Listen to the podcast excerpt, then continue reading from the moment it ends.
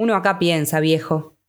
Piensa y te piensa, y trata, con cuatro cosas, de armarte, de armar tu vida. ¿Cómo eras, viejo, cuando yo no estaba? ¿Cómo era esa historia de que el abuelo, el padre de mamá, arrendaba un monte de guindos, que arrendaba porque tierra, lo que se dice tierra, no tenían, no podían tener, por pobres, viejo, y por ley, decías. Porque la tierra solo podía ser del polaco y de Dios. Mirá que se reele y que los judíos arrendaban o hacían zapatos, eran sastres, pero que había de todo. Mirá a Motke de Ganef, chorro, cafiolo, y mirá Yolema Leihem, que era escritor.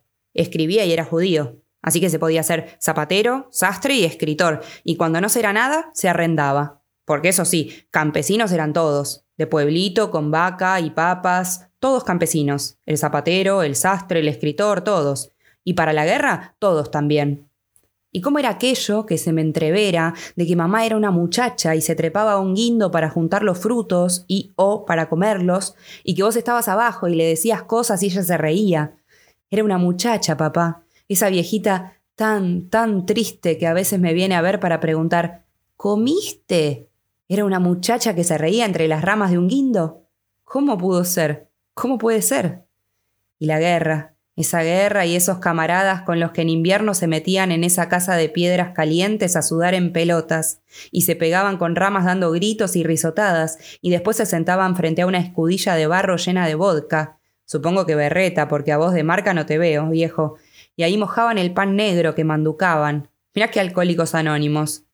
Y vos eras ese, estabas ahí con todos los dientes, ¿Cómo eran tus dientes? No estos que te hizo el mecánico dental que vivía frente a casa y a quien le canjeaste el teclado completo, que nunca te calzó bien, por un traje cruzado con chaleco, que a él sí le calzaba bien, y se llamaba Federico Heller Ritter. En las fotos de antes nadie se ríe, papá, y esas que vos me mostrabas, que andarán por ahí en una caja de zapatos, eran serias todas. Voz de militar, voz de sastre, voz de traje con amigos. Serio, serio no, Vos siempre serio y triste. Tenés siempre como una, un poco de sonrisa, como esa que traes cuando venís y hablamos. Poco, siempre es poco, el tiempo es poco. Esas tonterías caseras tan lindas y solo de eso, porque de más no se puede. Esas de que a los canarios del jaulón le suspendiste la plantilla, que la vida está cara y no se poide, papá, pero que comen bien, que todos los días les cambiás los diarios, la historia de los diarios del jaulón, eso de forrarles la tabla del piso con siete páginas, como las vacas gordas, como las vacas flacas del sueño del faraón José Mediante. Siete, como los demonios sumerios, como los enanitos de Blanca. Siete. Siete hojas que te cagaban a diario, y al alba sacabas una hoja y quedaban seis, limpias, prontas para ser cagadas. Porque mirá que cagan en ese jilguero de cabeza negra, y el gargantillo y el canariaje ni te cuento. Había uno de color zanahoria. Y el jaulón, papá, lo veo clarito el día que la señora de Cantonet te lo regaló. Yo me acuerdo, era un botija. Un poco más grande, mamá ya me había traído de Introzzi aquel pantalón azul largo que me daba vergüenza. A la señora de Cantonet la habían llevado presa, pobre. Siempre la llevaban. Y ella tiraba las cartas y curaba y regaba las plantas con agua bendita. Y vivía frente a casa y había un níspero grande, muy grande, lleno de nísperos, y todo abichado. No lo curaba ni el agua bendita que ella decía que era del Jordán. Y como cuando se iba mamá le cuidaba la casa hasta que ella volviera, un día te regaló a vos el jaulón y a mí un reloj de oro, o como de oro, que me quedaba como los pantalones de Introzzi. Y mamá que decía, ¿por qué no te lo pones? Y anda a ponerte una cosa así, que la barra me tenía alquilado, era la joda, como ese otro trajecito azul de pantalón corto con el que iba los domingos al Metropol, hasta que un día nunca más, y mamá fue a Introzzi. Ahora yo, lo que se dice yo, estoy bien, viejo. Bueno, bien. ¿Qué te voy a contar? Fíjate que me acuerdo de la otra casa, la de Gonzalo Ramírez, cuando mamá se sentaba en el banquito chico que hizo Ramón con la madera que trajo de la obra, que era chiquito para tomar mate, que mamá tomaba dulce, y con el banquito chico tenía todo a mano, la caldera, el azucarero, todo, como una reina. Bueno, ¿ves? Mamá estaba en ese banquito el domingo, pero no tomaba mate. Lo que tenía era la olla grandísima y con agua caliente y un delantal que no era delantal, le decíamos el trapo, y ahí la gallina degollada religiosamente. Era domingo. Y el agua caliente aflojaba las plumas, y mamá con una mano agarraba la gallina, que era gorda, muy linda, y con la otra mano a los tirones arrancaba y arrancaba, y solo quedaba la cabeza tal cual, que cortaba para misca, y las patas, también amarillas, de unas negras. Y la gata no dejaba títere con cabeza, ni gallina. Y lo que le dolería, pobre, imagínate, viejo, lo que duele, papá, eso de que te vayan arrancando. Y los cosacos eran como salvajes, me decías, y uno te corrió con el sable, y una mujer polaca te metió en la casa, y hacías un gesto de me agarró así, y era como un abrazo, y te metió para adentro, y yo siempre me imaginé al cosaco del don a caballo, y carabina a la espalda y sable en mano, que cuando la señora polaca te metió en la casa y cerró la puerta, justo cuando la cerró, te tiraron el sablazo que se clavó en la puerta, y el cosaco gritó y desclavó y siguió de correría con otros que eran del Don y de Lenin, pero vos me decías que de Trotsky, y eso fue del 18 al 19, polacos contra rusos, y te escondiste en un cañaveral. Supongo que tenía maíces, o sería de alfalfa o trigo, qué sé yo, y ahí estuviste echado, y la señora polaca te traía comida, escudilla de cuajada, pan negro, un nabo, y así días. ¿Y qué hiciste con el fusil? ¿Y cómo era aquello de la trinchera? Que cuando apareció un avión, que nunca habías visto un avión, y vinieron uno, dos, tres, se tapaban la cabeza porque tiraban con una ametralladora, y ustedes tenían una ametralladora en la trinchera, pero se tapaban la cabeza, y nadie sabía para qué peleaban, pero que eran muchos países contra la revolución, y querían que los hirieran, pero no mucho, para volver a la retaguardia, y hubo uno que cuando tiraba la ametralladora de ustedes puso el dedo y así volvió. Y vos me decías que sastre no era, porque era el dedo del dedal. ¿Cómo era, papá, la casa donde nació León? ¿Cómo era mamá? ¿Y cómo eras vos, viejo? ¿Qué tomaban? ¿Guindado, vodka, qué? ¿Y si hubo fiesta y estaban tus papás y los de mamá y los tíos? ¿Qué comieron? Fija que gefilte fish. Me comería una bandeja, viejo, de gefilte fish y de lo que venga, aunque acá no viene nada, viejo, pero esa es otra historia si alguien tocó el violín y el acordeón, si bailaron, si vos bailabas ahí.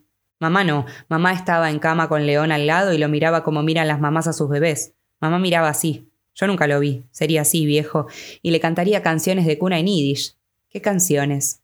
¿Y a mí también? No me acuerdo, no sé. ¿Cómo era la cama? Fija que con el ibebet, el edredón de plumas que mamá se trajo en el barco, que te hundías, y era lindísimo, que estaba en la cama grande y que no me dejaban zambullir en él porque se rompía. ¿Cuándo fue que León no se quiso llamar más León? Debió ser que en la escuela de noche le dirían cosas. Entonces él se puso Leonel, y yo también, pero mucho después, para que él siguiera estando cuando ya no estaba, como si yo hoy, mi viejo, me pusiera Isaac. Y lo del violín. Un día me compraste un violín, digo yo, porque cuando nació León hubo un violín, porque Tobías, el lechero, tocaba el violín. Los judíos tocan el violín y no el piano, porque se vive ligero de equipaje. Si rajás del pogromo, no cargas un piano. Te subís al carro y entre el jaulón de gallinas y el baúl de ropa de cama, desenfundás el violín y te tocas el Eili Eili o el Hatikva, que yo tocaba y ya ni me acuerdo, papá. Y no se te ocurra mandarme el violín acá. Vos no, pero mamá tiene esas cosas. Me pregunta si veo tele, telegrafías, viejo. El resto es silencio. Pero así todo, a veces me paro en el centro de mis dos metros cuadrados y encajo el violín bajo la pera, lo sostengo, y mientras la mano izquierda ajusta las clavijas y afina, con la diestra, con el arco de cerdas blancas al que le vengo de dar una viaba de parafina y con el pie izquierdo ligeramente avanzado, marco el compás. Pero lo que me sale es un tango. ¡Qué bachaché! ¿Tenías caballo viejo? No como el del cosaco, caballo nomás. Digo yo que sí y carro, para rajar del pogromo. Porque si no tenían carro, ni caballo, ni baúl para la ropa de cama, ¿cómo puta ubico al del violín entre el jaulón de gallinas y el barrilito con pepinos en sal para el viaje? Porque los rajes, la huida, la inmigrada, son largos. Entonces pregunto, ¿cómo se llamaba el caballo? Y estaba la radio. Eso no se toca. Estaba en el taller y la hora polaco-israelita y Heibu Katz con ojo o mucho ojo y nunca supe por qué te gustaba Mercedes Simone, si entendías algo, o la voz, qué sé yo. Pero la radio era una y estaba en el taller, mientras mamá cocinaba y lloraba, picaba las solapas y lloraba, abría la botinera y acariciaba los zapatos de León y lloraba. Y a las nueve de la noche se apagaba todo y todos a la cama, y yo a la cama de León y en el cuarto de ustedes, porque el otro cuarto se alquilaba para pagar el alquiler. Y ahí vivía Zulma, que hacía la calle y mamá no sabía, y vos no sabías, y se armó cuando a la salida del estadio se sentaba en la puerta de casa, pintada y con cerveza, y llevaba amigos para la pieza, y mamá no quería. Pero lo que yo te quiero decir es que a las nueve se apagaba todo. Pero yo no, yo era un muchacho, papá, no me apagaba. ¿Nunca lo hablaron? ¿No decían, Moille, ¿qué hace, pobre, a las nueve en la cama? Y te cuento porque acá son siempre las nueve, papá, pero sin cama. Los sábados por la noche las lunas llenas asomaban por toda la casa. Eran finas, redondas, y se ponían a orear espolvoreadas con harina, y eran muchas para el domingo, cuando mamá las volvía un chorizo largo, y picaba y picaba como una máquina de coser, y nacían los tallarines que alzaba con las dos manos, como para airearlos, desenredarlos, ofrendarlos a Jehová, que nunca vino. Mientras en la ollita la carne mechada agotaba y agotaba chorros de agua caliente que mamá le agregaba a la salsa. Y así tres, cuatro horas, para que papá comentara siempre se deshace en la boca, porque de otra manera, viejo, con los de fe de Heller Ritter no ibas muy lejos. Y aquello era vida. A las doce a la mesa y éramos tres la familia. Éramos tres, tres, tres, tres, tres. En Polonia no había nadie. Tres, León ya no está. Leonel. Y se comía a las doce. Los tres. Ahora no soy aquel viejo. Pero te tuve que contar de aquel para que supieras que el de ahora soy yo. Porque cuando te dieron la primera visita por lo de las denuncias, ¿te acordás? Para que vieras y vieran que yo era yo y estaba en pie, y el teniente dijo, acá está su hijo, tiene diez minutos, y vos me miraste, y lo miraste y dijiste, él no es mi hijo, ¿dónde está mi hijo? Y te hicieron sentar en la mesa frente a mí y te conté, me conté. Te conté de los tallarines de mamá y de la cama de León y de toda la casa donde vivíamos y que yo era Moille, papá, un poco cansado, pero Moille, y que la gata se llamaba Misca. Y no te pregunté por el fito porque después me iban a preguntar quién es ese fito, de qué columna. Pero te conté de mamá, que ellos saben que es mamá. Y de los domingos de cementerio cuando tomábamos dos ómnibus para llegar a La Paz y no se hablaba nunca. Nunca hablábamos, papá, y llegábamos y te ponías y me ponías un gorrito, y llegábamos a la tumba de León, y mamá gritaba y se pegaba la cabeza contra la lápida de granito, y con los puños, y vos callado llorando bajito, como ahora, papá, que sabés que soy yo, y terminaron los diez minutos. Y yo me quedé con la cama de León, donde lo vi por última vez una mañana que me sacaron de casa. Estaba arrolladito y de espalda, mirando la pared, con la fiebre de la meningitis que habían diagnosticado gripe y me quedó su cama, que tenía algo de bronce en el respaldo, donde dos ángeles de antimonio, de alas desplegadas y piernas largas como en salto de ballet, se daban la mano. ¿Para qué? digo yo. ¿Para qué? Era ruidosa, papá. El elástico metía bochinche, y uno a veces esperaba que pasara el 23 de ida y el 18 de vuelta para que el traqueteo del tranvía se confundiera con el de la paja. Porque mirá que metían ruido, viejo, cuando pasaban frente a casa y el motorman le daba pedal a la campana, porque ahí aceleraban y uno ahí, en el cuarto de ustedes, porque en el otro estaba el taller, en otro Zulma y Mondiola en el altillo, y uno ahí, tanteando los pendejos para ver si habían salido más, y meta mano para ser hombre como los de la barra, y le daba y le daba y no largaba nada, un carajo, hasta la noche aquella en que te desperté o te despertó el traqueteo, que no pasaba por el 23. ¿Y eso se hace? ¿Eso se hace? Y mamá, pobre, al otro día hace la mudanza, reordena la pieza del probador, corre en aquella ropería enorme, con vidrios y pura ropa, y entre la ropería y la pared tuve mi cuarto, papá, con vista a la Singer. Tuve privacidad, viejo, y ahí sí, meta y ponga hasta el juguito aquel que me entró a complicar porque manchaba, y fue cuando introduje revistas y diarios viejos como receptorio del fluido. Eso sí que era vida, papá, no como acá, que no te autorizan la lectura. El taller tenía un balcón, como de mármol blanco o de mármol blanco nomás. Le faltaban dientes, creo que dos, y había alguno flojo que yo lo tanteaba como jugando, y vos, viejo, cuando no, me tirabas la bronca. Sí, sí, después vos lo vas a pagar. Era tu orgullo, y el de todos, el estilo de Misca, atigrada, sentada de lo más señora, sobre la baranda blanca, es así, intacta, entera.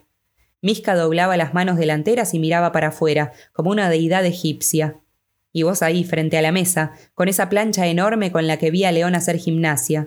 Se la ponía hasta en la nuca para muscular, y la cinta métrica colgada al cuello, soberbia, como insignia de gran maestre o cardenal, comparación esta última que no te hubiera gustado mucho.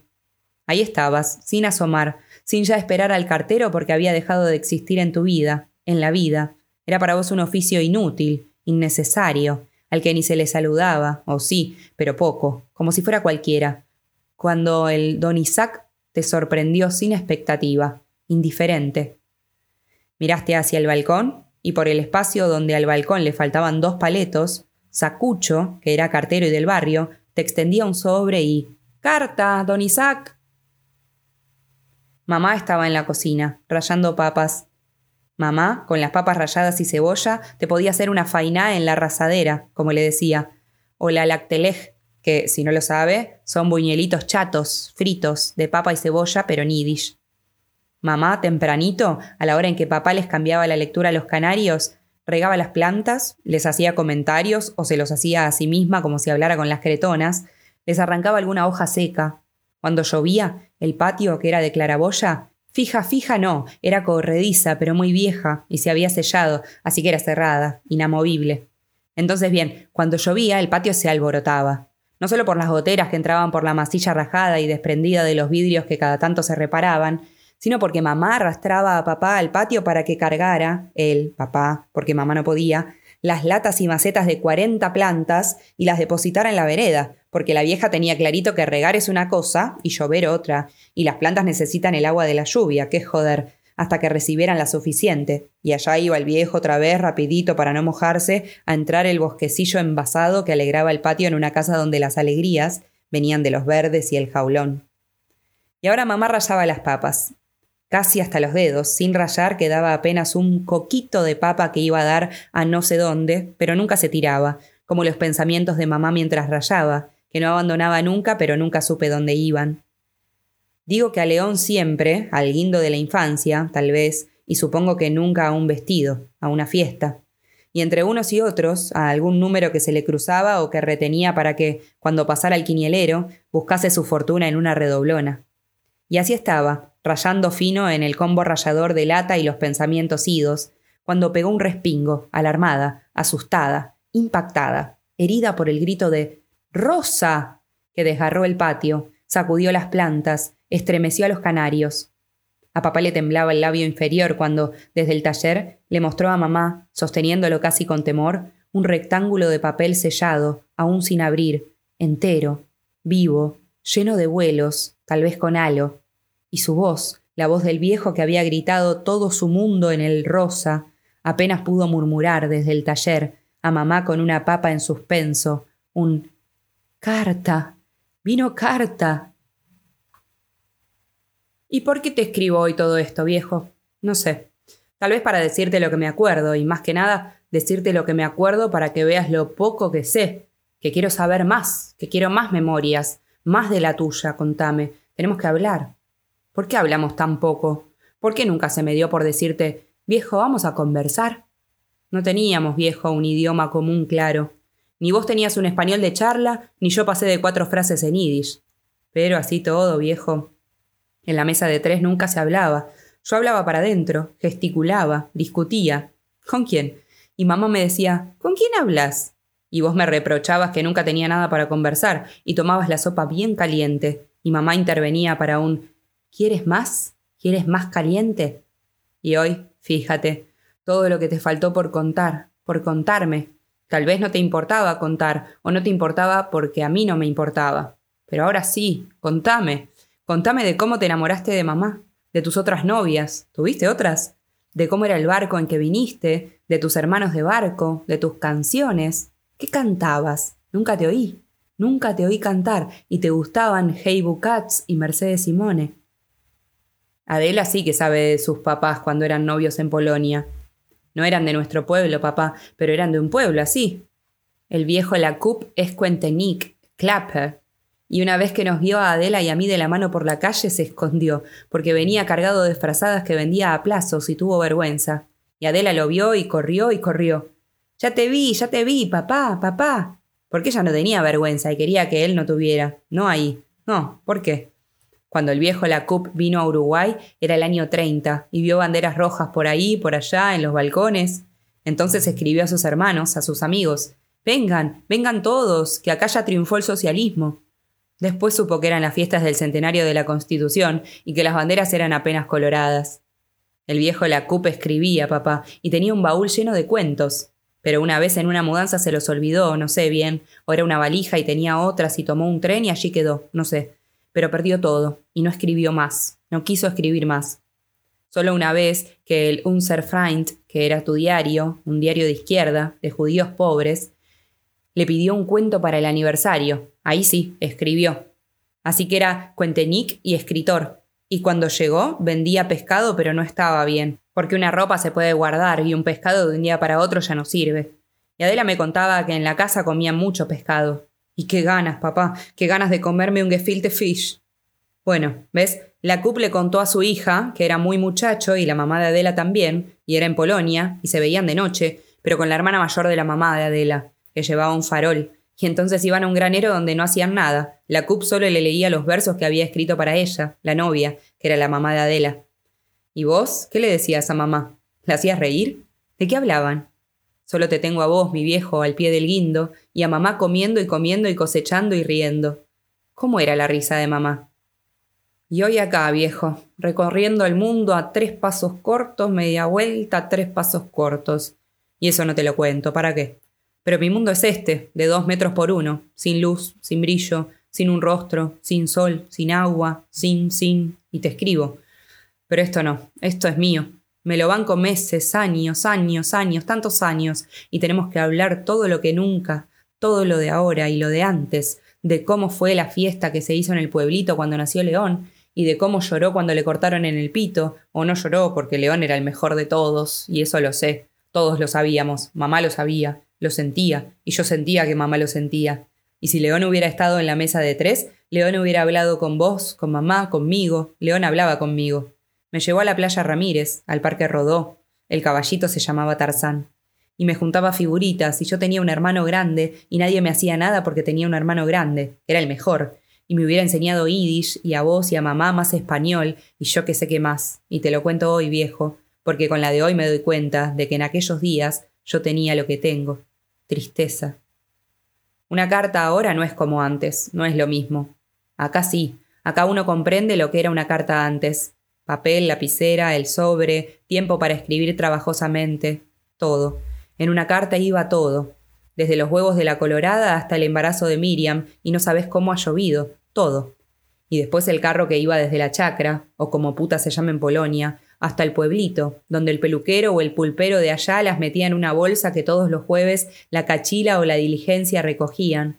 Y uno piensa en las películas del Far West, en las que el pingo se comía los vientos y el muchacho señalaba ahí va el correo, y el jinete saludaba sin quitar la pata del acelerador, y las alforjas de la correspondencia sandungueaban en el anca del caballo que se perdía entre las rocosas envuelto en polvareda después la oficina central y de allí la clasificación manual, artesanal, el embolse, el destino dos por tres cambiado, y al barco y a bodega y al mar esquivando icebergs, digo yo, o submarinos del eje, o mercantes a contramano y al fin, puerto. Y ahí lo mismo pero al revés, y el pedo geográfico del desembarco. Esta bolsa es para acá, no, esa no, Argentina es enfrente, déjala de Paraguay, por eso cada carta que llegaba era, por el solo hecho de llegar, un acontecimiento. El abrirla era otra historia. Uno acá entiende las cartas de antes. Uno te entiende, viejo, el llegará, no llegará, qué trae, algo bueno, pasó algo. Pero fuera lo que fuera, llegar era un acontecimiento que signaba el día, y a veces, mucho, infinitamente más.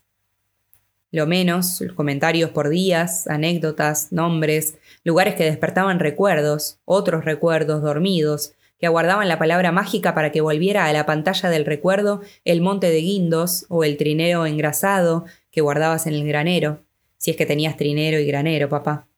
Lo que sí tenías en el pueblito era, supongo, biógrafo, porque alguna vez me hablaste de dos cómicos, Pat y Patachón, y de Tom Mix, que tenía un espejito en el fondo del sombrero tejano para ver quién le venía de atrás. Digamos que era un cowboy con espejo retrovisor. Después, la historia de las recomendadas, que convenían o no convenían, porque llegan más tarde, y eso de que las recomendaban, ¿a quién? Toma, cuídamela, te la recomiendo. Y ni que hablar de cuando llegaban las fiestas y el papelaje doblaba al cartero, que quedaba libre al terminar el reparto, y cada boca de tormenta que cruzaba era una tentación a la que dos por tres sucumbía y se acabó el reparto, y anda a buscar la recomendada al caño. Yo te comprendo entonces, viejo, porque lo vivo acá. En el más allá del muro hay fax, teléfono, email. El avión en mediodía sin escalas te la entrega en mano propia. La carta afuera hoy es lo de menos. Acá lo de más. Te autorizan una cada 15 días, en una carilla, letra de imprenta, donde no se puede decir nada más que está todo bien, la salud, el tiempo, mamá, y no nombrar a nadie, como si no tuvieras vecinos, amigos, parientes, sé que no. pero la gente del barrio está ahí, en las líneas no escritas y tantas veces tachadas. Pero aún así, papá, esa hoja suelta con cuatro frases es una bocanada de aire, un pájaro que revolotea, familiar, que se me posa en las manos y baila en las pupilas y me deja una reserva de papel para cuando la última hojilla se me haga humo. Mamá se secó las manos en el delantal, pero se dio cuenta de que no era suficiente y fue y se las lavó y ¿Para quién es? Papá, cuando gritó Rosa, no era para que ella viniera, era para gritar, para gritar un nombre que estuviera, que existiera, como cuando mamá gritaba León en el cementerio de La Paz. Y era para que, gritando el nombre, el nombrado estuviera, porque la gente es con nombre, y un nombre sin gente es un vacío, y cuando se evoca, se evoca un nombre, y cuando se reclama, se grita un nombre. Y papá gritó, en rosa, todos los nombres, todos los nombres que faltan, que le faltan, que nos faltan, nombres para que interrumpieran el rayado de papas, un claveteo de media suela, el ordeñe, un surcido, el lavado de guindas para destilar. El nombre de mamá eran todos los nombres, hermanos, hermanas, mámele y tátele, las búbeles y los sobrinos, todos podían estar o no estar en esa carta que el viejo sostenía con cuidado y temor, como cuando el jaulón atrapaba delicadamente pero con firmeza a un canarito que iba a machimbrar con una canaria muy fina que le dio un vecino para cruza, y no lo quería lastimar, y no quería que se le volara y le quedara en la mano la irrealidad de un pájaro, la irrealidad de una carta que podía huir, volver al bolso de cuero oscuro de Sacucho y de ahí al barco de retorno. Entonces mamá se dio cuenta de que también tenía que limpiar la mesa, y limpió la mesa y papá, cuando la llamó, fue, y estaba ahí junto a la cocina, frente a la mesa, con su estola métrica al cuello, sacerdote de la aguja, sastrecillo valiente, carta en mano, lentes puestos y ojos nublados. Nunca te lo conté, papá, pero ya es tiempo de que lo sepas. Vos fuiste el héroe de los cuentos infantiles que le hice a mi hija pequeñita antes de dejarla de ver pequeñita para siempre. A tu única nieta, papá, que mamá rogó que también se llamara Esther, como su madre, mi búbele desconocida, solo conocida en las fotos borrosas en la memoria, y que yacía, como la memoria, en una caja de zapatos. Y hoy me alegro de ese nombre, viejo, mucho más que cuando se le puso, porque ahora sé que tengo, tuve, una abuela, una búbele que se llamaba Esther. Así que Esther, la pequeña, dilataba las pupilas y descolgaba la mandibulita cuando yo le narraba las hazañas del sastrecillo valiente, aguja en ristre, enfrentando a los enemigos, los malos, gigantes y dragones con brazaletes de la SS, a los que amenazaba sin temor, a los que enfrentaba sin temor, sin más escudo que el dedal invulnerable, sin recurrir a la artillería pesada de esa tijera imposible de manejar en el aire, y que le apoyabas una hoja sobre la mesa y la otra, feroz, se alzaba, como las fauces de un animal prehistórico, cortante, firme y de nuestro lado. Las tijeras siempre estaban de nuestro lado, siempre combatían de nuestro lado, siempre vencían, papá, en tus manos. Y cuando los aniquilabas, siempre con respeto, nunca un Ieke Potts, papá, que tanto repetías.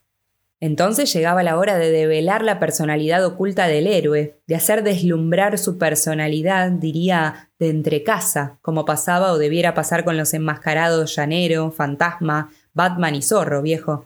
Y así cada episodio culminaba con y el sastrecillo valiente no era otro que el abuelo Isaac, que Esther aguardaba desde el comienzo del relato. Entonces mi hija se reía y disfrutaba más con la revelación que con el relato, y así siempre, porque aguardaba, nerviosa, lo que sabía que iba a ocurrir desde el comienzo, y entre las risitas finales de dientes de leche repetía Era el abuelo, era el abuelo. El abuelo Isaac, papá, sastrecillo valiente, miembro del Sindicato Único de la Aguja, a lo que agregabas, aun cuando dejó de existir, filial UGT. Y a veces el final del relato tenía una vueltita más, cuando Esther preguntaba ¿Y la abuela?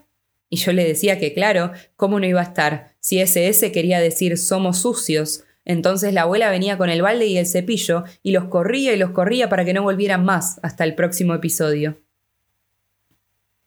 Hubo en casa, papá, una batalla, la batalla del excusado, el excusado estaba vinculado al único chiste que te recuerdo. Cada vez que ibas con una hoja vieja del Unser Freund, decías, voy a escribirle una carta a Hitler. Tu correspondencia con él, viejo, fue muy fecunda. Pero la batalla de mi memoria no venía por ese lado. Era que, para la higiene, teníamos un alambre doblado, colgado del caño de la cisterna, donde se enganchaban los diarios viejos, que al fin de cuentas compartían el mismo destino que los destacados del jaulón.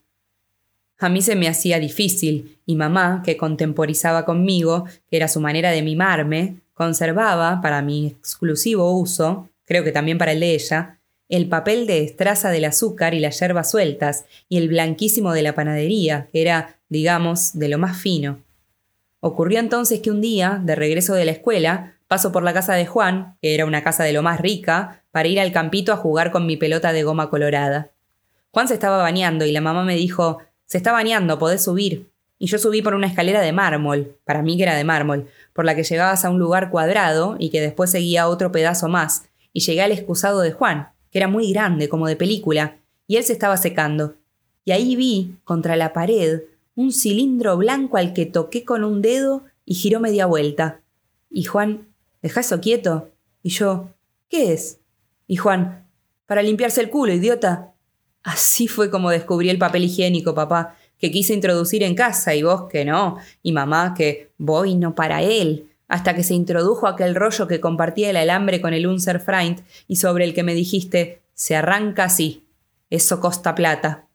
Y lo que son las cosas, viejo. Acá, cuando te llevan a cagar, cuando te llevan, en el excusado me peleo por un cacho de diario para ver si pesco alguna noticia, y cuando capturo alguno, papá, que la guardia deja como saldos de su uso, y logro de refilón pellizcar alguna frase que no da para nada, porque acá todas las noticias son de mierda, me acuerdo, viejo, de tu parlamento rumbo al excusado y sonrío, papá, te sonrío.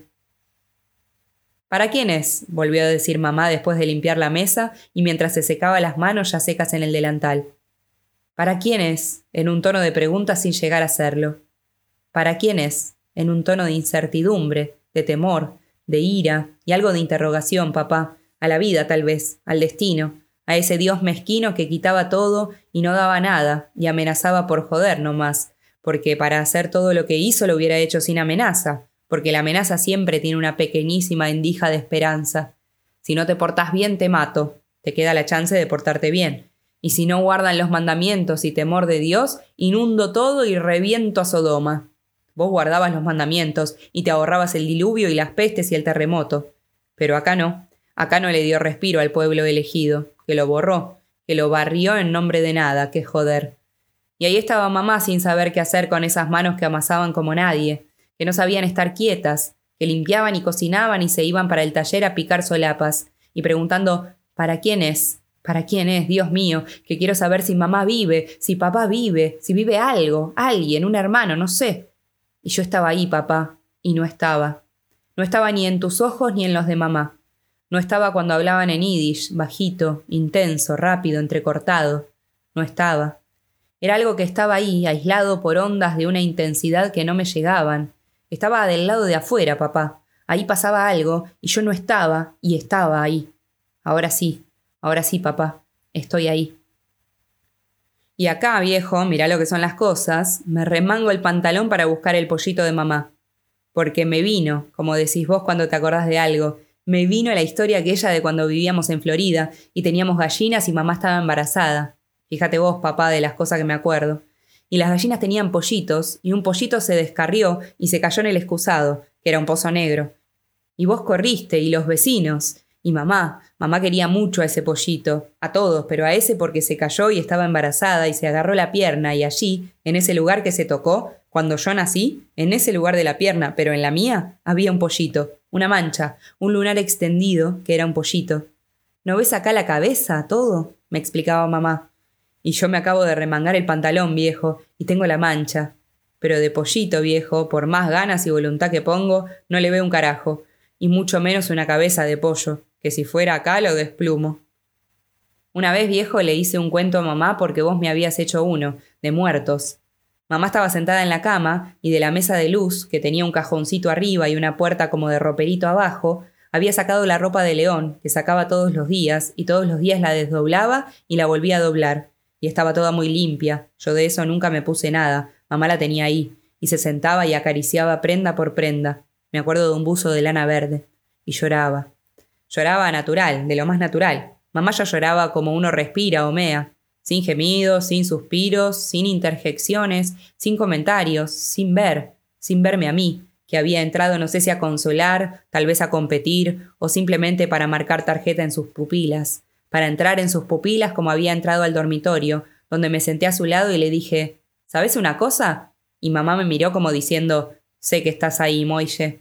Pero no dijo nada, no dijo Moille ni nada, y creo que me palmeó la cabeza, pero esa mano volvió a la ropa de león, y allí sí, acariciaba. Y yo seguí, ¿Sabes una cosa, mamá? Que cuando venía de la escuela, estaba en la parada, pasó un tranvía que no era el mío. ¿Y sabes una cosa, mamá? En el tranvía. Y yo le conté esto, viejo. Yo se lo entré a contar, vaya uno a saber por qué. Por lo que te dije, por otra cosa, no sé. Es muy difícil saber cuál es la razón última o la primera de cualquier cosa que hacemos. Y se lo conté porque vos me contaste una historia. No, no me la contaste a mí. Se la contaste no me acuerdo a quién y yo la oí. Fue hace mucho, y había gente y se tomaba té vasos de té con un terrón de azúcar en el platillo y estábamos en una mesa donde jugaban al dominó de cuatro, y era muy molesto cuando te tocaba el doble seis. Y vos contaste, porque todos contaban algo, porque afuera llovía y adentro tomaban té, y contaste que en tu pueblito había muerto la madre de una vecina que era cristiana y que la habían enterrado esa tarde, pero que la hija, como a las dos de la mañana, se sentó en la cama y empezó a gritar Mamá está viva, mamá está viva. Y el esposo, que no, que ya la enterramos, querida, ya la enterramos y todos creían que era el dolor, y ella que no, que mamá está viva, mamá está viva, y se oían los gritos y los vecinos fueron a ver, y vos fuiste. Y ella, vamos, vamos, la tenemos que sacar, vamos, vamos. Y era tan fuerte y firme su decisión que despertaron al cura y todos fueron, y en el cementerio, con las palas que llevaron, cavaron y cavaron hasta el cajón, y tenían faroles, y el cura tenía botas, y entonces abrieron el cajón y la mamá estaba muerta, pero de costado, y los dedos mordidos, con sangre. Por eso yo le dije a mamá, ¿sabes una cosa, mamá? Que cuando venía de la escuela y estaba en la parada, pasó un tranvía que no era el mío. ¿Y sabes una cosa, mamá? En el tranvía me pareció que estaba él, León, en la ventanilla, y me miró. Y a mí me parece que iba a dar unas vueltas, pero que va a venir, porque a veces pasa así, mamá. Y mamá hizo un gesto como de rabia o de asco, que no era asco, era agrio nomás, y me tocó así en el hombro, como un empujoncito, pero firme, y anda, anda, andate, Moille, anda. Y todo esto, papá, es para decirte que de acá, del nicho este, voy a salir en cualquier momento, algún día, algún domingo que el almanaque tiene, para que me cuentes todo lo que me tenías que contar.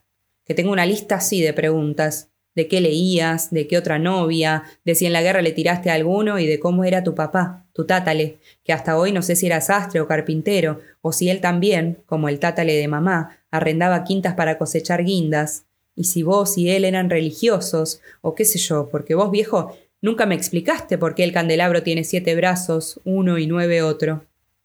Y yo sé que todo esto me lo hubiera contado León, que era el que sabía, el que hablaba, el que me llevaba a la playa Ramírez, el que me hablaba. Una vez viejo, en un archivo del puerto, me los imaginé a mamá y a León como nunca los había pensado. Teníamos que ubicar para los trámites de carta de ciudadanía, esa carta llegó, la fecha de ingreso al país, y allí fui, a inmigraciones, con la fecha, y el Julio Césare, que había partido de Génova, donde mamá y León habían llegado. ¿En qué? Atravesando Europa, desde el pueblito a Lublín, desde Lublín cruzando Polonia, Alemania, Francia. ¿Qué vieron por la ventanilla? Hasta el puerto italiano desde donde vinieron a Montevideo en tercera, entre Bultos y el Baúl.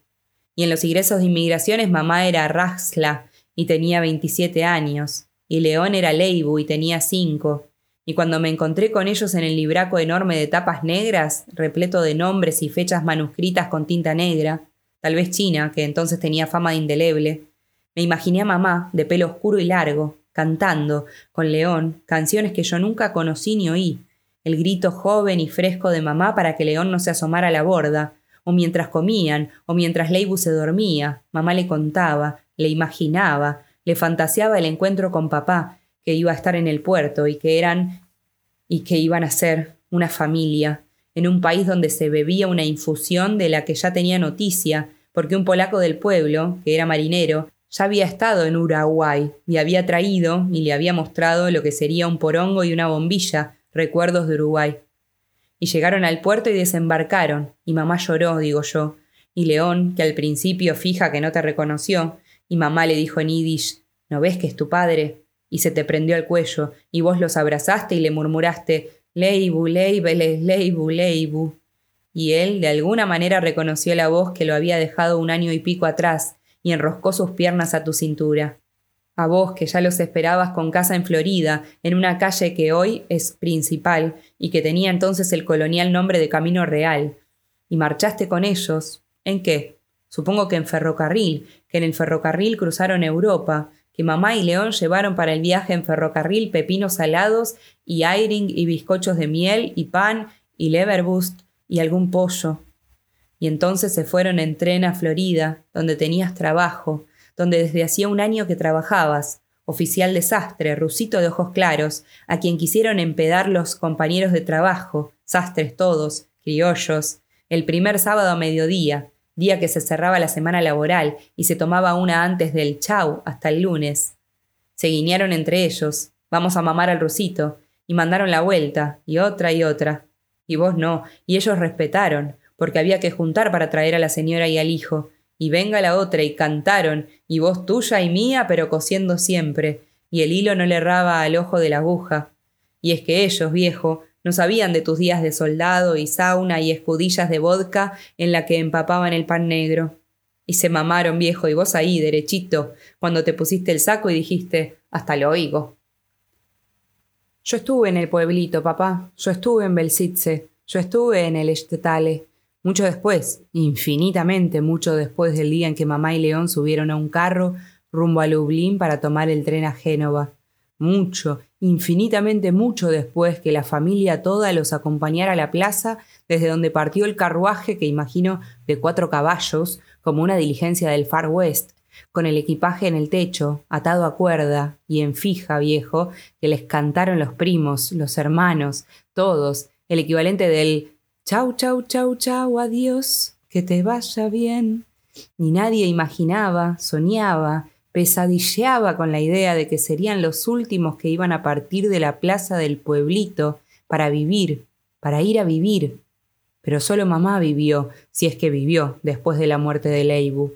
Pero eso fue después, mucho, infinitamente mucho después.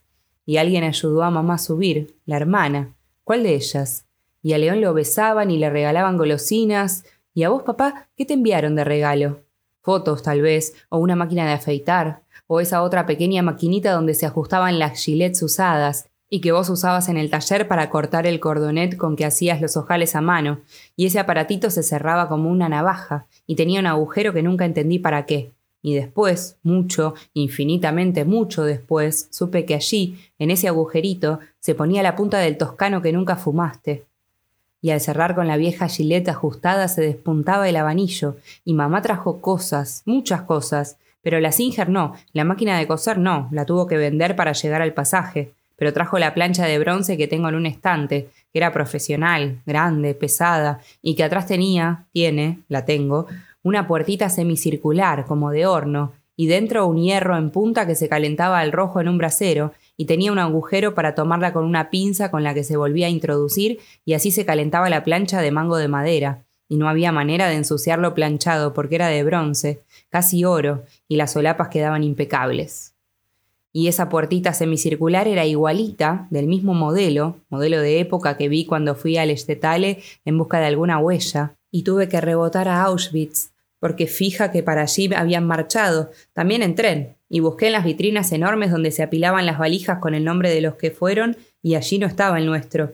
Y fui a la vitrina donde había una montaña de brochas de afeitar, y tal vez alguna enjabonó el rostro del abuelo o del tío, y fui a otra vitrina, y las montañas eran de pelo para fabricar fieltro para botas alemanas, y allí estaría la prima, niña, muy niña, y la abuela, y qué sé yo, y los montes de zapatito de niño, y basta, papá, nada. Y bajé al horno crematorio, que no recuerdo bien, creo que eran tres. Y lo que yo te quería decir, nada más, pero me salió todo lo que no te iba a decir. Lo que te quería decir es que la forma, el sistema, la puerta del horno, era como el de la plancha que trajo mamá, igualita, pero más grande, más pesada, total, de hierro. Y así fue como papá tuvo que sentarse y apoyar los codos en la mesa, y mamá, apoyando las manos en los hombros de papá, mirando en silencio ahora, después de mucho yiddish interrogante, especulativo, expectante, mirando nada más que mirando esa carta de sobre que tenía los bordes con una guarda colorida, en rectangulitos rojos y azules alternados, dejando el celeste entre ambos, como el borde de un vestido campesino, bordado, festoneado, alegre, listo para bailar.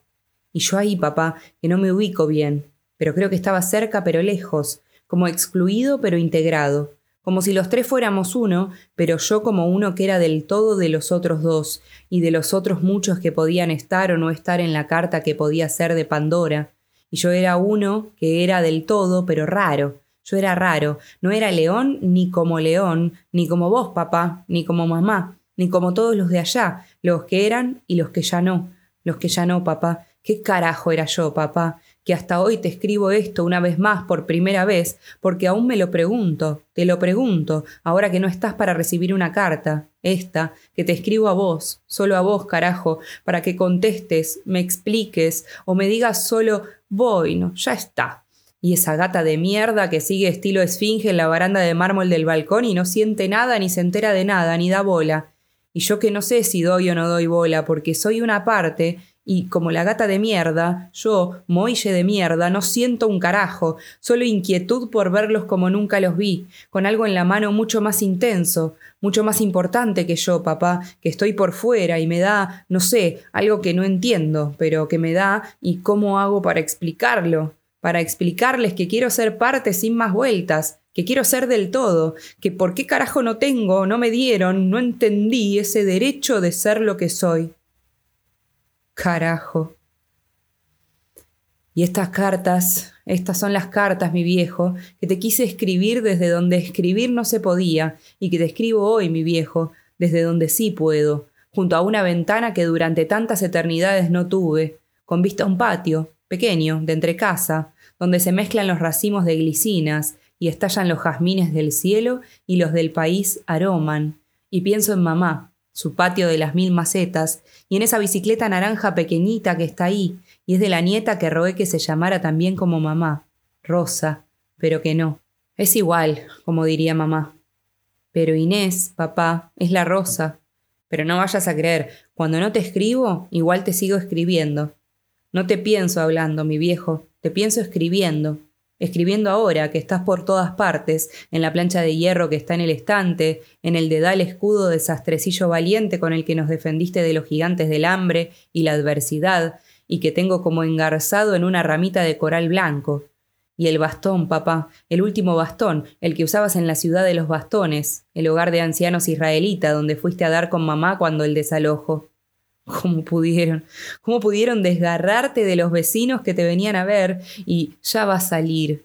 Y del canilla que te dejaba para mí revistas que nunca me llevaron, o de los que venían con una torta y pruebe, doña Rosa, o cuando se arrimaban tantos cuando volvían de una visita y entonces necesitaban puntales y ahí estaban todos. ¿Cómo pudieron? ¿Cómo pudo el que dijo fuera?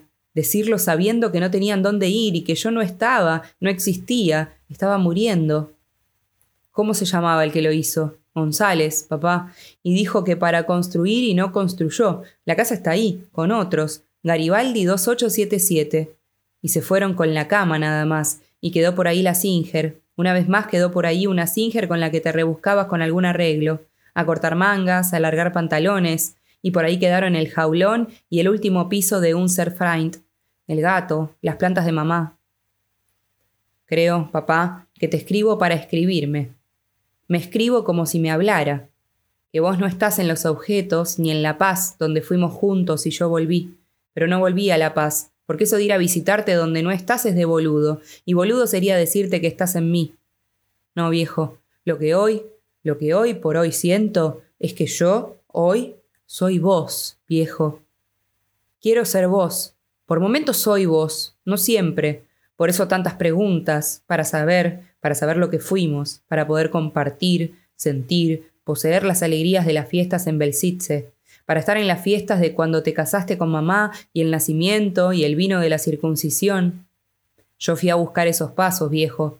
Yo fui por tus pasos, por los míos, por nuestras huellas, y volví con las manos vacías y con el corazón espeso.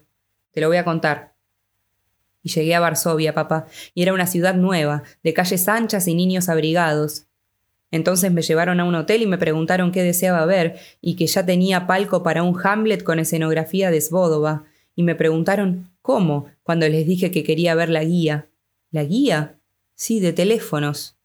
Entonces Sofía Sleyen sonrió porque ella entendió y fue y la trajo y yo te ayudo, porque Sofía había huido del gueto y volvió a Varsovia, ya sin gueto, sin el gueto aquel.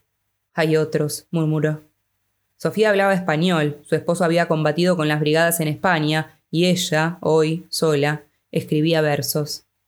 Con su índice lleno de arruguillas del tiempo y los lentes sobre la punta de la nariz, fue recorriendo minuciosamente la R, con todas las variantes de la gramática, porque acá llevó S donde hallaba con Z, y el pequeño dedo de Sofía fue de arriba hacia abajo, y luego el recorrido inverso, meticuloso.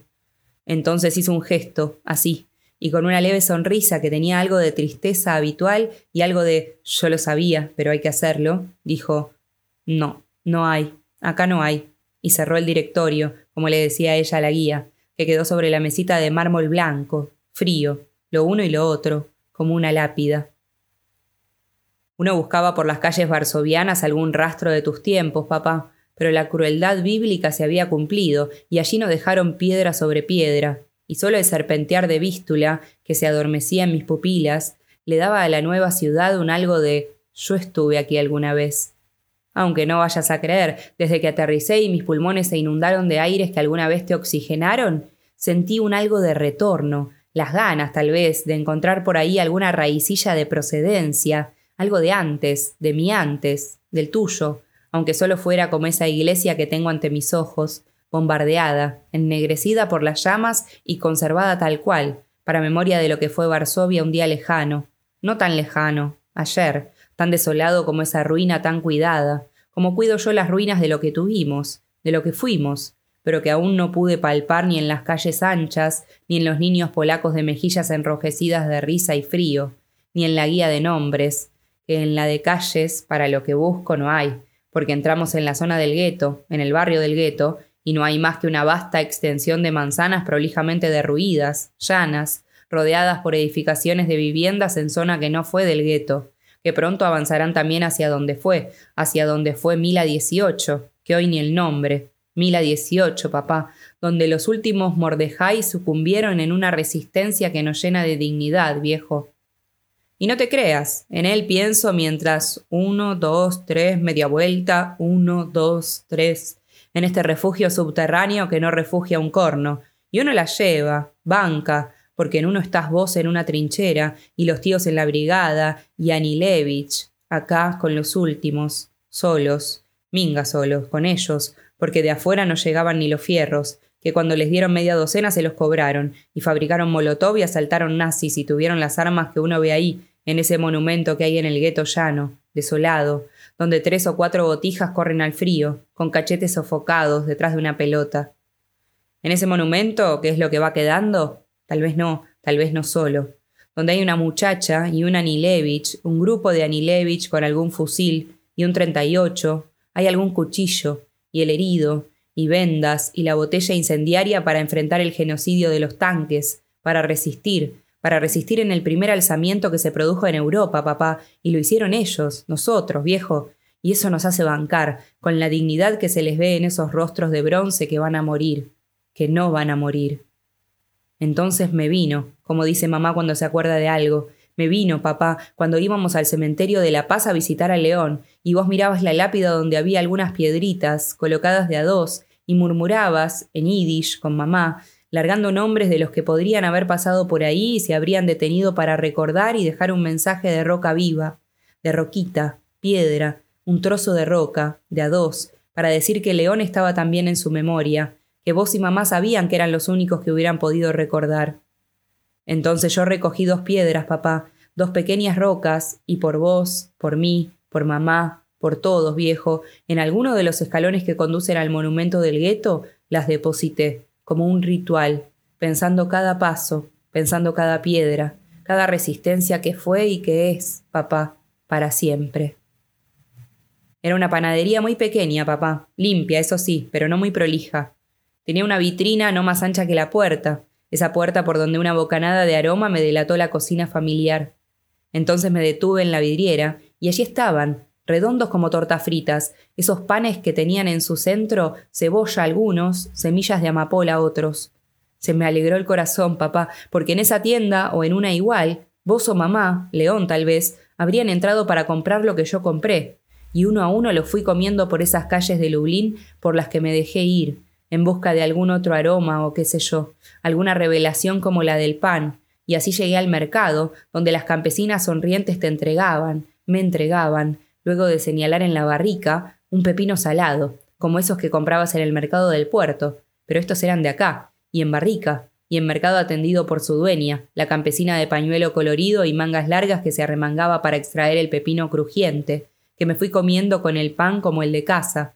Y era como si yo y vos y León y mamá viviéramos por aquí nomás, y por aquí nomás seguramente ahí está, estaba, la sastrería del tío donde un día llegaste harapiento, irreconocible, porque habías muerto en la guerra y Leibu no te reconoció y te dio una propina y vos, Leibu, Leibu, soy yo, y lloraron todos. Y a mí, papá, siempre me gustó tu foto de soldado, y te imaginaba de fusil y en la trinchera, o esquivando al cosaco de galope tendido y sable en mano. Esa era otra guerra, papá. Los judíos tenían fusil. Y acá, viejo, como esos salmones que saltan la cascada en contra, que trepan cataratas a pura voluntad y coletazo, macho y hembra, porque a desovar no van todos, pero van y la quedan, se los comen los osos, los zorros, el aire, se asfixian, se pudren al sol para mejor degustación de los carroñeros. Pero ellos ahí van, año tras año, siempre, para ir a heder al lugar de donde vinieron. Qué extraña corriente nos lleva, hombres y salmones, dicen que también las anguilas, a rastrear el punto de partida, cuando el pescado puede elegir otro remanso para incubar, y uno, que ya sabe que viene de ahí, ¿para qué ir ahí? Pero ahí van, salmones y hombres. El pueblito viejo es como de campaña. ¿Qué te voy a contar a vos? Belsice es una plaza al centro, con un monolito que recuerda a cuatro guerrilleros de la resistencia, algunos bancos y una ternera suelta que pasta, mansa. Alrededor, comercios chicos, con tolditos viejos, pequeños, muy pequeños, como si todos fueran de mercería, pero fija que no, alguno sería como la panadería de Lublín, habría zapatero, no sé.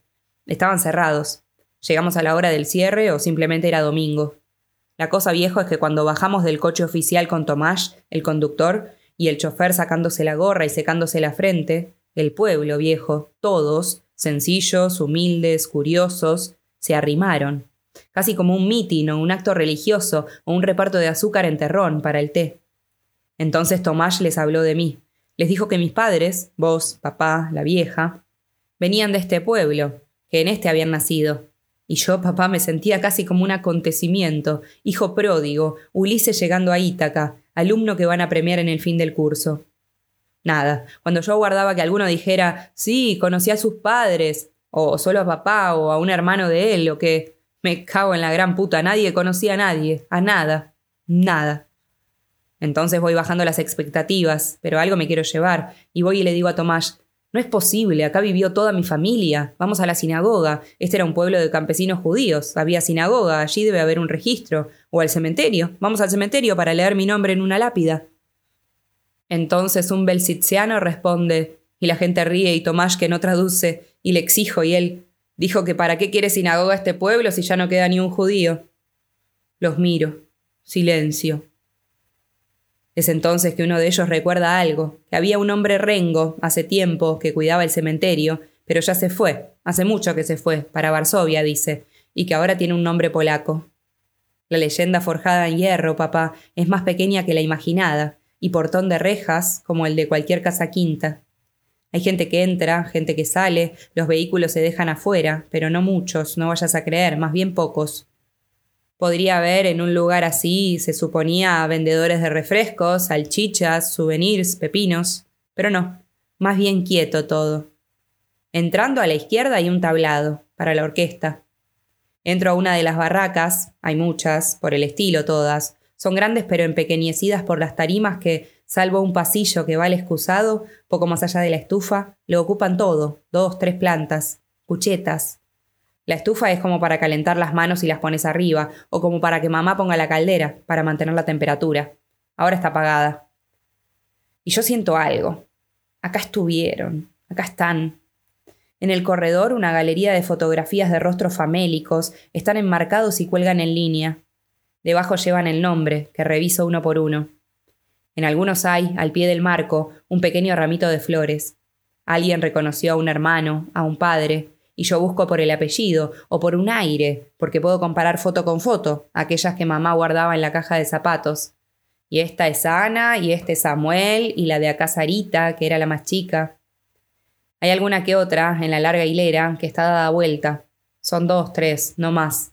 Es algún sobreviviente, alguien que murió pero está vivo, como vos, papá, cuando moriste en la guerra y retornaste andrajoso, pero retornaste al taller de Leibu. Uno se va impregnando, viejo, del clima del barrancón. Lentamente va absorbiendo sonidos que fueron, crujidos, respiraciones, alguna risita, nombres murmurados. Mame, mame, en agonía. Salgo. El aire es fresco, da gusto a respirar. Y en el horizonte, hacia todos lados, hay laderas verdes, trigales que nacen, algún poblado pulcro, nítido, que tal vez y sin tal vez estuvieron tal cual en los días de las cremaciones, molestos quizá cuando el humo soplaba de acá, rumbo a las casas. Ingreso a otra dependencia, oficina del personal. Es curioso que en un establecimiento así tenga como una empresa de electrodomésticos o administración de propiedades, oficina del personal. Pero no te creas, allí estaban, bajando una escalerita, las celdas de castigo. No deja de ser una sutileza, viejo, un lugar de tres por tres, con un pequeñísimo orificio de ventilación, donde introducían a veinte, treinta castigados, hasta que en días consumieran los restos de aire, famélicos, cagando todos ahí, sin agua, hasta el alivio final. Tal vez alguno, el tío, cuál, no sé, haya estado ahí o en esa otra, ataúd vertical, de 60 por 60, sin posibilidad de una flexión, sentarse ni te sueñes, y ahí, hasta la agonía del último ruego, agua tal vez, poder recostarse, la última voluntad, un trago de agua. Ellos, a diferencia de acá, viejo, habían resuelto el tema del plantón sin guardia, y acá tan leídos ni se enteraron. Después las duchas, como las de un equipo de fútbol, unos bancos de madera, percheros, ahí dejaban la ropa, y las duchas igual a las duchas, y había una maqueta donde mostraban los cuerpos amontonados contra la puerta de entrada, apilados, muriendo asfixiados ahí antes que por el gas de la Bayer, que salía de los agujeros con gran perfección técnica, característica del laboratorio. Los hornos. Había un guía viejo que explicaba su funcionamiento. Era un guía de museo, papá, que se había aprendido los papeles antes del examen, que había ganado el cargo por concurso, lo que está muy bien, entonces, mirando al grupo que rodeaba la camilla de hierro apoyada en rieles, hacía una demostración de cómo, una vez colocado el objeto, bastaba un leve impulso para que la camilla de buen metal se introdujera en el horno. ¿Qué te voy a describir? Como el de cualquier pizzería, papá. Y ahí otro que, como el camillero, también era condenado del campo. Cerraba el portoncito, de la forma de un semicírculo como el que llevaba a la escuela, o mejor aún, ya te lo dije, como el cierre de la plancha de bronce que trajeron de Polonia y tengo en un estante. Y no quise más y me salí. Me salí a la plaza, donde formaban a veces por horas cada mañana, bajo cero, antes de ir a los trabajos. El trabajo te hace libre, decía en la forja del portón. Cruzaban la doble alambrada electrificada, vigilada por torres donde los jóvenes dinámicos, hombres con hijos y madre que los parió, vigilaban la última carne escondida bajo los trapos que cubrían el esqueleto visible a ojos vista. Y en esa plaza, viejo, como si de alguna manera quisieran conservar la falluta filosofía de que el crimen no paga y que quien mal anda mal acaba, había un cadalcito, una cosa de nada, algo más que un cajón de verdura al pie de un madero en L invertida, y la soga, seguramente no la original, donde colgaron al comandante del campo. Tampoco viejo por tanta cosa. Ya falta poco, esto se termina. Estamos llegando a las vitrinas, donde en una se amontonan las ortopedias, prótesis, piernas de madera y el que la tuvo entrando a los saltos a la ducha. Brochas, brochas de afeitar, miles, de cerda, que caben cada una como un pájaro en la mano.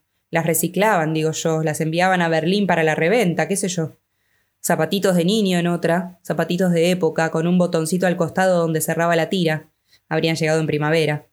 Esos otros no, son como botitas de abrigo, sandalias chiquitas para ponerse al saltar de la cama rumbo al baño, miles miles y miles de zapatitos, todos modelos de época. Allí algún sobrino, tal vez, papá, tal vez hubieras podido reconocer, ese era como el de Yanele, la más pequeña de Leibu. Más difícil te hubiera sido la vitrina siguiente, donde los castaños que primaban se entreveraban con los rubios, no mucho, y alguna que otra cana, miles, millones de canas, pero dominaba en ese cerro de pelos el castaño. Y allí sí, la mámele, la búbele, la hermana y la niña, orgullo de la mamá por el pelo hasta la cintura. ¿Qué más? Uno no quería más, como un líquido saturado por la temperatura, como un líquido espeso, alguna mermelada o salsa de tomate que hierve a burbujas y larga un humito que se va, y todo a la melaza, lo que va quedando de líquido, el vago, ya no le hacen un grado más, un grado menos de temperatura. Ya está. Pero no, no está. No quise ver más, pero había más, y ya en retirada vi otra guía, y volví y me detuve ante ella, casi desafiante. Aquí sí, me dije, en esta guía encontraré mi nombre, y afirmé los pies en la tierra maldita bendecida por tantos que la anduvieron, y entré a mirar y leer meticulosamente, valija por valija, esas donde guardaron brochas, blusas y sandalias, algún pan, un trozo de salchicha, esas que llevaron al tren y que tenían orden de pintarle el nombre en blanco y letras grandes, de imprenta, mayúsculas, sobre el cartón duro imitación cuero, con remaches metálicos en las puntas. Y allí estaban Lieberman y Gleicher y Rosenfeld y Hirsch y Rosenbaum y qué sé yo, eran valijas y valijas estivadas con el nombre al frente, una pirámide de valijas que habían llegado a destino, papá. Mira qué destino. Y te lo juro, viejo, las miré una por una, una por una, y nada, allí no estaban, allí no estábamos, ni en esa guía, viejo, estábamos vos y yo.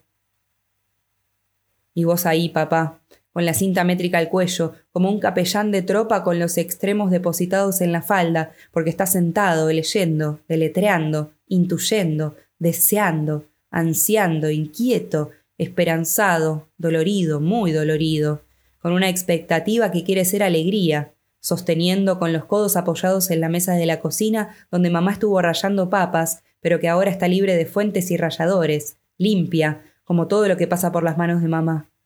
Y tus manos firmes y delicadas sosteniendo un sobre dirigido a vos que no atinás a abrir, y mamá de pie atrás tuyo preguntando, porque no sabía leer, ¿para quién es? Porque mamá Pobre mamá, quiere que sea para ella, que no tiene a nadie, pobre mamá, ni a mí, que estoy acá, viejo, sin poderte escribir, solo pensar, pensarte, pensarlos, pensarlo todo, en estos dos metros y medio por uno, sarcófago horizontal, donde no entra nadie, ni el sol, aire jamás, solo la guardia para dártela o dejarte la media ración de polenta donde enterraron los puchos del turno, los fasos de la noche, de todas las noches, de estas cuatro mil seiscientas ochenta y cuatro noches, siempre noches, que habito por debajo de la superficie de la Tierra, digamos que del planeta, papá, de los simios. Y pienso y te pienso, y los pienso y te escribo estas líneas, viejo, que nunca, nunca recibiste, y quién sabe, tal vez en algún sitio, uno nunca sabe, que nunca lo escribí, pero que ahora sí te lo escribo, por las dudas, por ver, por verte la sonrisa y para decirte en este instante, ¿para qué carajo vas a abrir la carta? Esa carta que estás campaneando con ganas y miedo. ¿Para qué carajo la vas a abrir si dentro de ella el tren y las barracas y la camilla de hierro? ¿Y para qué, viejo? ¿Y para qué? ¿Para qué te lo digo si igual la vas a abrir? ¿Por qué no? De pronto alguien, hay alguien. ¿Quién? Y mamá que pregunta, ¿para quién es? Y si fuera esta, viejo, si esta carta que igual vas a abrir no fuera, y fuera en cambio esta que te escribo, sería para decirte lo que nunca, para decirles lo que nunca, que los quiero mucho, viejo, que te quiero mucho.